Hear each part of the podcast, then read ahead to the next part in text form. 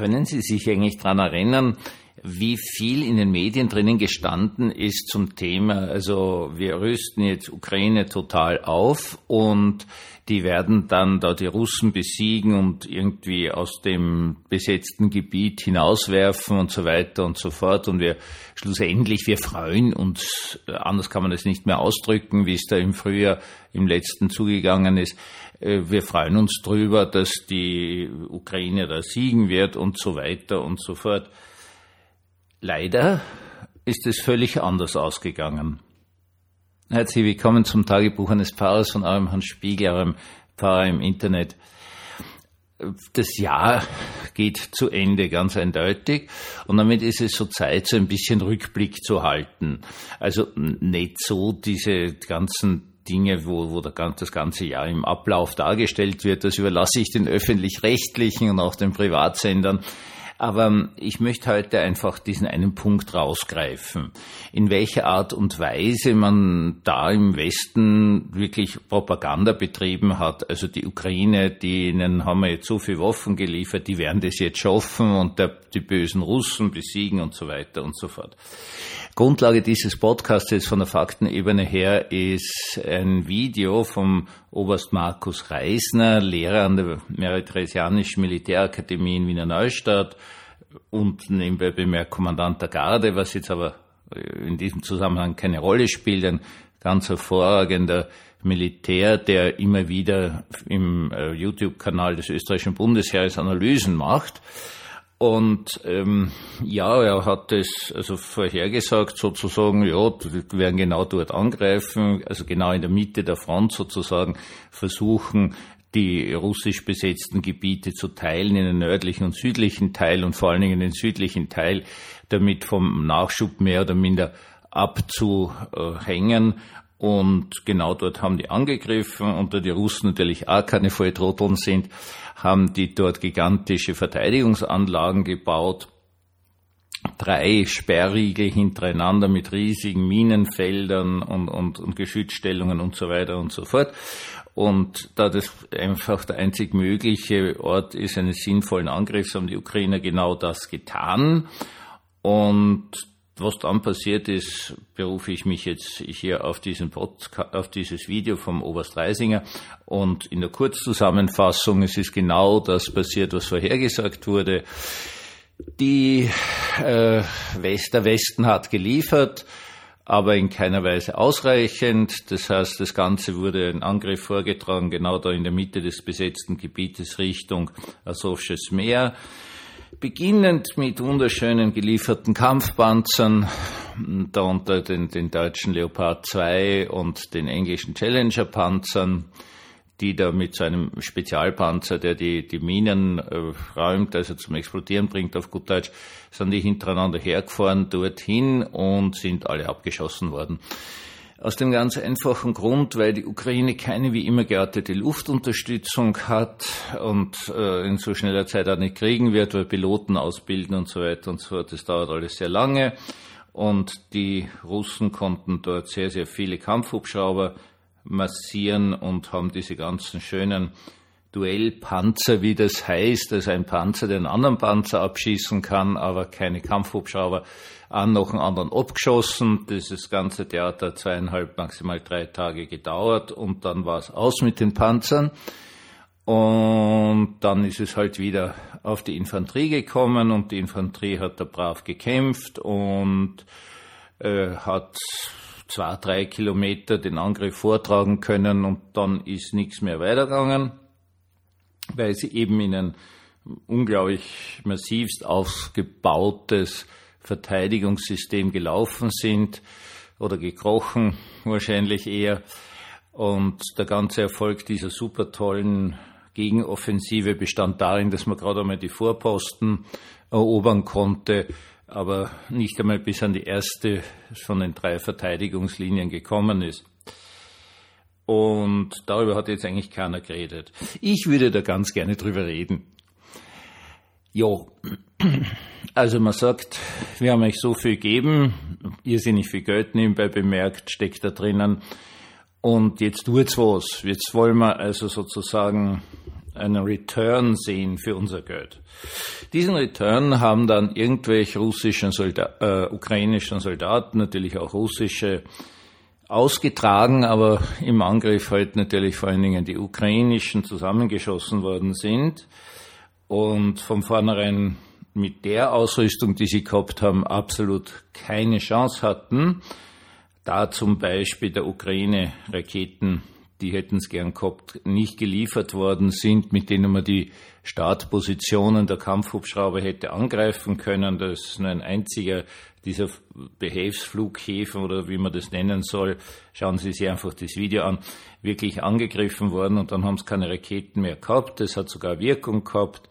Aber die anderen waren intakt und von dort sind diese Kampfhubschrauber gestartet und damit war der zum Beispiel schöne deutsche Leopard 2 ein nicht einmal Schrotthaufen mehr, sondern da bleibt eigentlich nichts über. Wenn so ein Panzer mit sowas getroffen wird, da fliegt richtig schön der Turm weg und die Insassen verdampfen allen Ernstes. Hat doch was, oder? Sie haben wenigstens nicht lang gelitten, kann man auch wieder sagen. Nein, merken Sie, äh, was in diesem Jahr nur an diesem Punkt an völliger Unmenschlichkeit abgegangen ist? Es war von vornherein vollkommen klar, dass ein Angriff der Ukraine katastrophalste Verluste bringen wird und kaum Raumgewinn, weil durch diese Verteidigungsstellungen kommt keiner durch, es sei denn, er hätte eine absolute Lufthoheit, wo diese Verteidigungsstellungen also irgendwie anzugreifen möglich wäre. Aber wir haben ihnen so viel Geld gegeben. Also Österreich nicht. Das muss man jetzt mal ganz ehrlich sagen ist hingegangen und hat gesagt, so, und jetzt wollen wir, dass ihr was damit tut. Ja, wir wissen schon, wir haben euch zu wenig geben, oder das völlig Falsche, wie zum Beispiel Duellpanzer, die in dieser Situation einfach völlig sinnlos sind. Ähm, ja, es passiert natürlich das Nächste.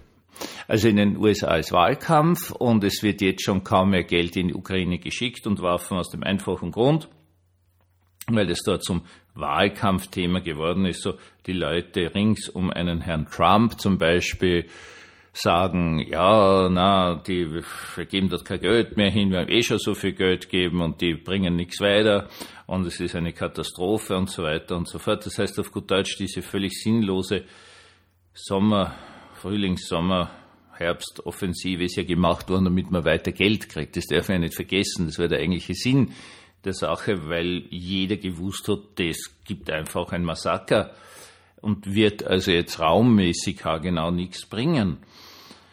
Jo, so schaut's aus. In Wirklichkeit, was in den ganzen Medien bei uns niemals genannt wurde, währenddem also da in der Mitte sozusagen sich die Russi äh, ukrainischen Streitkräfte massiert haben, ist es den Russen zum Beispiel im südlichen Bereich durchaus gelungen, äh, ihren, ihr besetztes Gebiet auszuweiten, weil durch Wahrheit keiner oder nur ganz wenige. Wird nicht gesagt. Aber jetzt sagt man, wir haben euch so viel Geld gegeben und ihr unfähigen Trotteln habt's noch immer nicht gewonnen.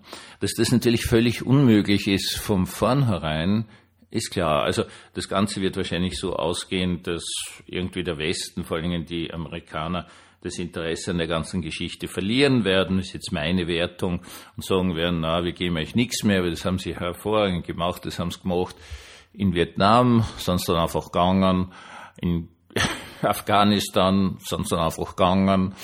Und das Gleiche werden sie wahrscheinlich auch in der Ukraine tun und sagen so, pff, uns auch wurscht, wir haben eh unseren Teil getan, jetzt tun wir nichts mehr.